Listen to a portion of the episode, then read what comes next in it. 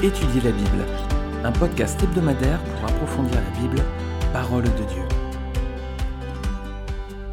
Bonjour à tous, je suis vraiment ravi de vous retrouver pour ce nouvel épisode d'Étudier la Bible.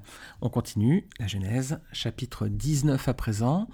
On va voir la destruction de Sodome et de Gomorre, une, histoire qui est très, connue, hein. Euh, même pour les personnes qui ne sont pas chrétiennes, Sodome et Gomorre, c'est quelque chose dont on a entendu parler, tout comme David et Goliath, par exemple, ou Samson et Dalila. Alors, on va. Le chapitre 19, il est vraiment très dense. Alors, ce qu'on va faire, c'est qu'on va s'arrêter aujourd'hui sur les versets 1 à 29, et puis la semaine prochaine, on verra la suite du chapitre. Je vais lire donc euh, Genèse, chapitre 19, versets 1 à 29.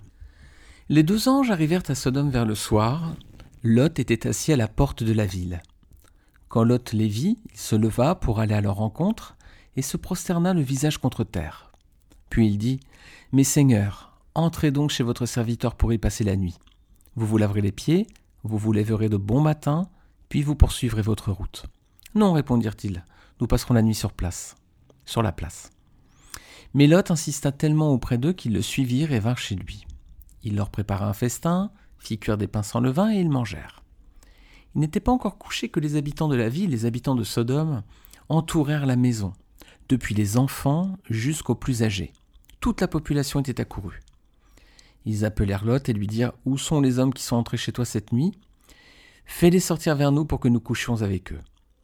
Lot sortit vers eux à l'entrée de la maison et ferma la porte derrière lui. Il dit Mes frères, je vous en prie, ne faites pas le mal. J'ai ici deux filles qui sont vierges, je vous les amènerai dehors et vous leur ferez ce qu'il vous plaira. Seulement, ne faites rien à ces hommes puisqu'ils sont venus s'abriter sous mon toit. Ils dirent Pousse-toi. Ils ajoutèrent Celui-ci est venu séjourner chez nous en étranger, il veut faire le juge Eh bien, nous te ferons pire qu'à eux. Ils poussèrent violemment Lot et s'avancèrent pour briser la porte. Cependant, les hommes tendirent la main, firent rentrer Lot vers eux dans la maison et fermèrent la porte.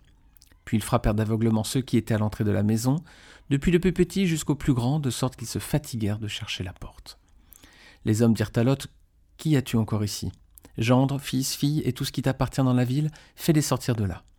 Nous allons détruire cet endroit parce que le cri contre ses habitants est grand devant l'Éternel. L'Éternel nous a envoyés pour le détruire. Lot sortit et parla à ses gendres, ceux qui avaient épousé ses filles. Levez-vous, dit-il, sortez de là, car l'Éternel va détruire la ville. Mais ses gendres crurent qu'il plaisantait.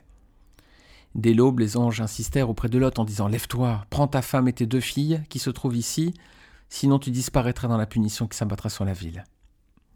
Comme il s'attardait, les hommes les prirent par la main, lui, sa femme et ses filles, car l'Éternel voulait l'épargner. Ils le firent sortir et le conduisirent à l'extérieur de la ville. Après les avoir fait sortir, l'un d'eux dit Échappe-toi pour sauver ta vie. Ne regarde pas derrière toi ne t'arrête nulle part dans la plaine. Réfugie-toi dans la montagne, sinon tu disparaîtras. L'autre leur dit, oh Seigneur, moi ton serviteur j'ai trouvé grâce à tes yeux et tu as montré la grandeur de ta bonté envers moi en me laissant la vie sauve. Cependant je ne peux pas me réfugier sur la montagne avant que le désastre m'atteigne, si bien que je mourrai. Regarde cette ville, elle est assez proche pour que je m'y réfugie, elle est petite. Si seulement je pouvais m'y sauver. N'est-elle pas petite? Ainsi je resterai en vie. Il lui dit, je t'accorde encore cette faveur et je ne détruirai pas la ville dont tu parles. Dépêche-toi de t'y réfugier car je ne peux rien faire jusqu'à ce que tu y sois arrivé. C'est pour cela qu'on a donné à cette ville le nom de Tsoar.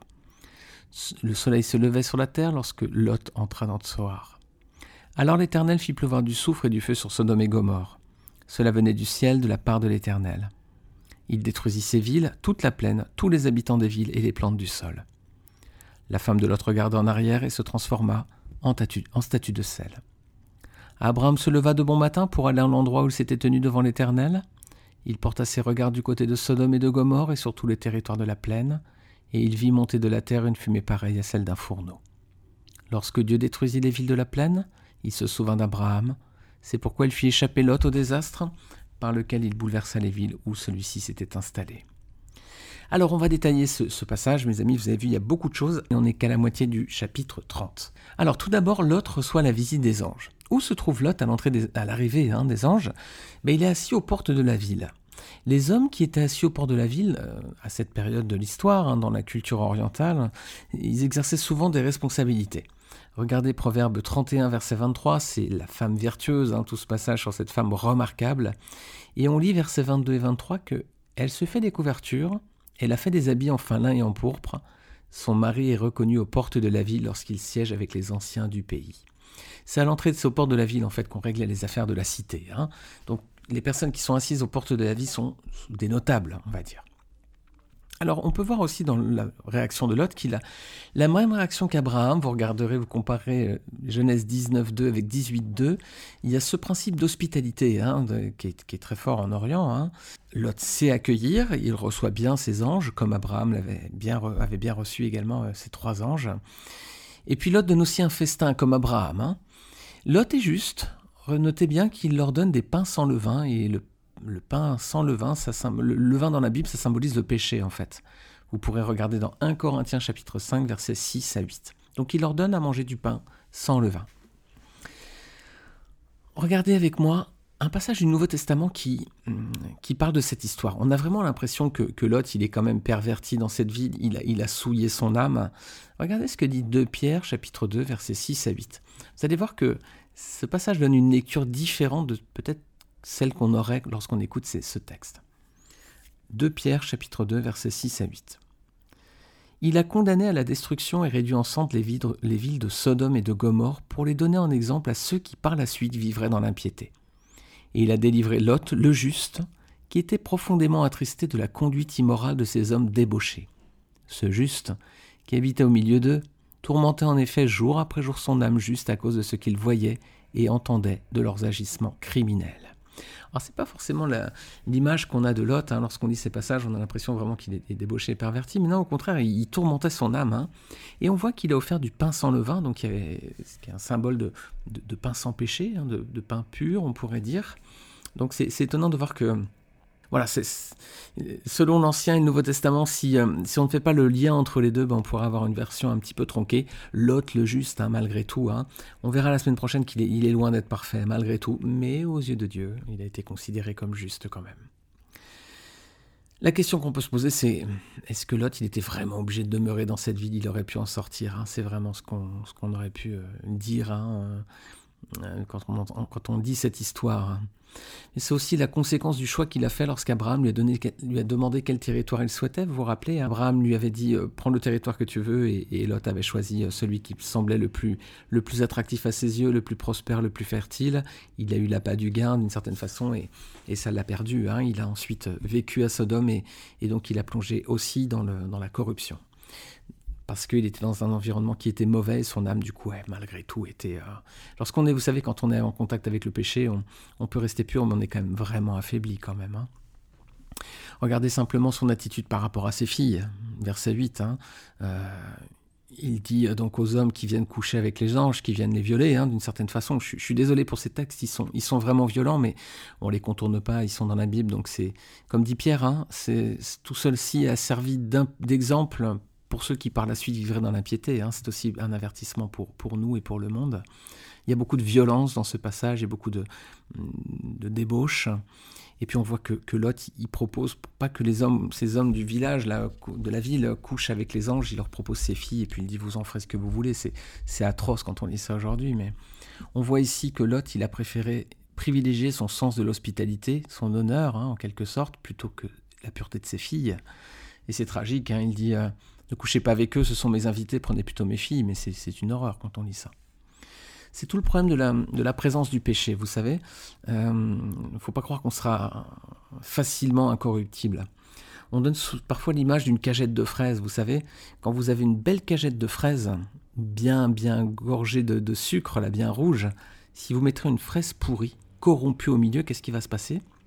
Bah, C'est toute la cagette qui, très rapidement, en quelques jours, va être, va être pourrie, en fait, va être contaminée. Ça, c'est l'image du péché aussi. Hein. Euh, il y a de la pureté, en quelques jours, avec un peu de péché, on peut, tout contaminer. Et notez bien que l'inverse n'est pas vrai. Si vous mettez une cagette de fraises pourries et que vous mettez une belle fraise bien pure au milieu, c'est pas les fraises pourries vont pas devenir de belles fraises. Hein. C'est la, la, belle fraise qui va devenir une fraise pourrie. Donc euh, ne nous surestimons pas par rapport au péché. Alors Sodome, on a vu Lot, Sodome maintenant. Bah, Sodome, ça veut dire littéralement qui brûle. Elle est bien, bien, nommée, hein, Sodome. C'était quoi le péché de Sodome? Ben, euh, Sodome aujourd'hui, c'est resté dans l'histoire comme le symbole de l'homosexualité, bien évidemment. Hein. Euh, alors, à la lumière de la Bible, c'est une pratique qui est réprouvée par l'Éternel. Hein. Il y a plusieurs textes dans la Bible. Vous pouvez lire notamment Lévitique 18, 22. Tu ne coucheras pas avec un homme comme on couche avec une femme. C'est une pratique abominable. Voilà, je crois qu'il n'y a pas d'interprétation possible. Hein. C'est très clair, la, la Bible condamne l'homosexualité. Le plus atroce dans ce passage, c'est qu'on voit qu'en plus, c'est toute la population qui, s'adonne à ça, hein. hommes et femmes, depuis les petits jusqu'aux vieillards. Hein. On, a lu tout à l'heure, c'est verset 4, il n'était pas encore couché que les habitants de la ville, les habitants de Sodome, entourèrent la maison. Depuis les enfants jusqu'aux plus âgés, toute la population était accourue. En plus, ils ont couru, vous voyez, ils appelèrent Lot et lui dirent Où sont les hommes qui sont entrés chez toi cette nuit? Fais-les sortir vers nous pour que nous couchions avec eux. Et Lot s'oppose, donc il propose ses filles plutôt, ce qui est atroce. Hein.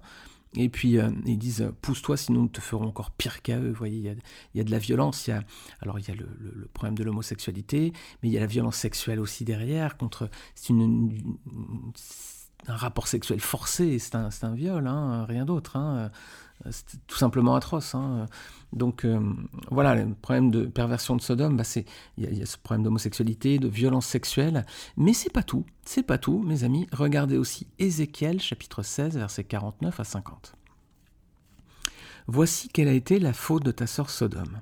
Elle avait de l'orgueil. Elle vivait dans l'abondance et dans une tranquille insouciance, elle et ses filles, et elle n'a pas soutenu la main du malheureux et du pauvre. Elles sont devenues arrogantes et elles ont commis des actes abominables devant moi. Je les ai fait disparaître quand j'ai vu cela. Donc il y a aussi de l'orgueil et de l'arrogance, donc ça a conduit à des actes abominables, sous-entendu peut-être ce qu'on a relaté juste avant. Donc, oui, il y a plusieurs péchés à Sodome, et donc ça va entraîner sa chute, sa destruction. Alors voilà, les anges, troisième partie, hein, on a vu Lot, on a vu Sodome, maintenant on va voir les anges qui vont détruire cette ville. Alors qui, qui les anges vont-ils proposer de sauver? Bah, Lot, sa femme, ses filles et ses gendres. Ça vous rappelle un autre épisode de la jeunesse qu'on avait déjà vu? Noé, avant le déluge bien sûr. Hein, euh, Dieu euh, a dit qu'il sauverait donc Noé, sa femme, ses fils et ses, belles-filles. Et là on est dans, le même rapport. Hein. Mais il y a une différence, c'est la réaction des, des conjoints, là, des enfants.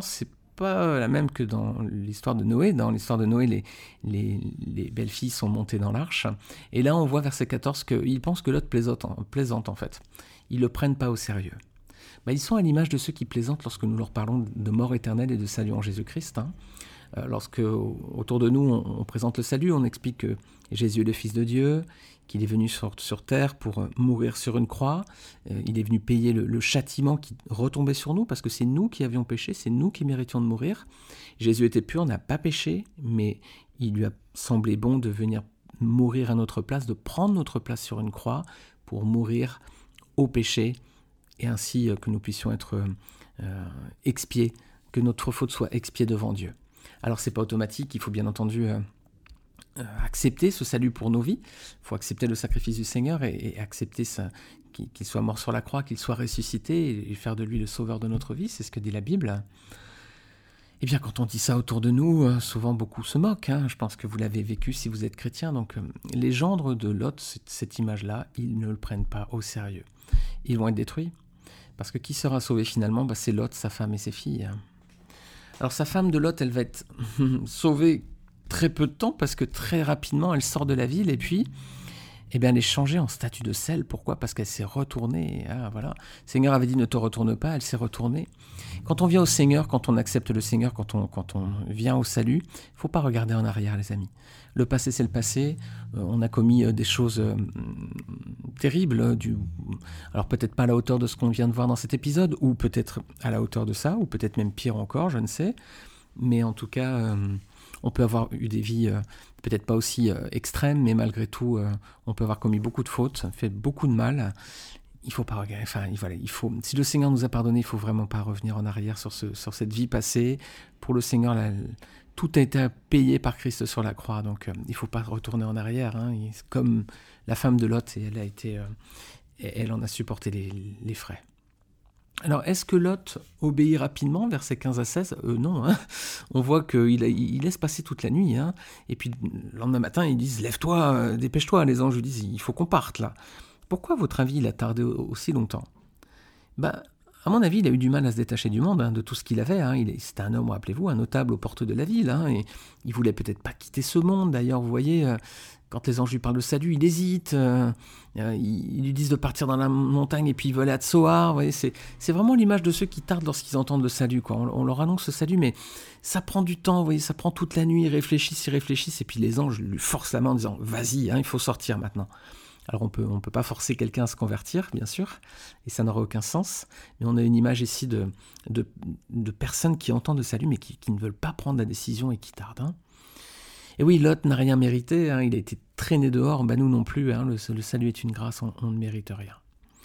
Et voyez, confirmation de la difficulté de Lot, hein, les versets suivants, 17 à 22, il a du mal à se détacher du monde. Les anges lui disent de, s'enfuir dans une vie, dans, la montagne, il veut aller à Tsoar, il veut vraiment aller là-bas. Tsoar qui veut dire, qui, signifie, Tsoar ça veut dire insignifiant, vous voyez, c'est la bien nommée aussi. Euh, elle faisait partie de la terre promise, c'était une des limites du territoire que va voir Moïse avant sa mort sans pouvoir y pénétrer. Vous pouvez relire Deutéronome 34, versets 1 à 4. C'était une ville qui va devenir ensuite une ville de refuge pour les Israélites lorsqu'ils auront conquis Canaan. Et ça, on le trouve dans Ésaïe, chapitre 15, verset 5. Alors, on va voir la semaine prochaine ce qui va se passer. Lot, maintenant, a quitté euh, Sodome avec ses filles. Sa femme est restée, à regarder en arrière, elle est restée en statut de sel. La ville est détruite à présent. Euh, Lot s'enfuit à Tsoar, et puis on va voir la suite dans le prochain épisode. Vous allez voir qu'il va se passer encore pas mal de choses. Voilà, mes amis. Euh, je vous remercie encore d'avoir écouté ce podcast hein, jusqu'au bout.